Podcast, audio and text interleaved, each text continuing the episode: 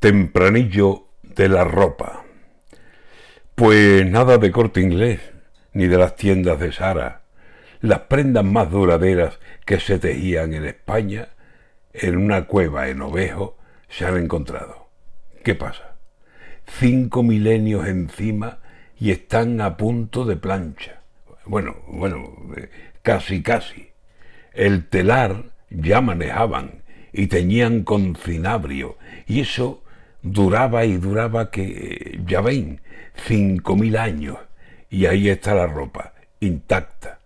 Así que menos faroles de gente muy avanzada que buscan en cualquier cueva y la partida te ganan. Que la coja Andalucía, que eso sí que es una marca.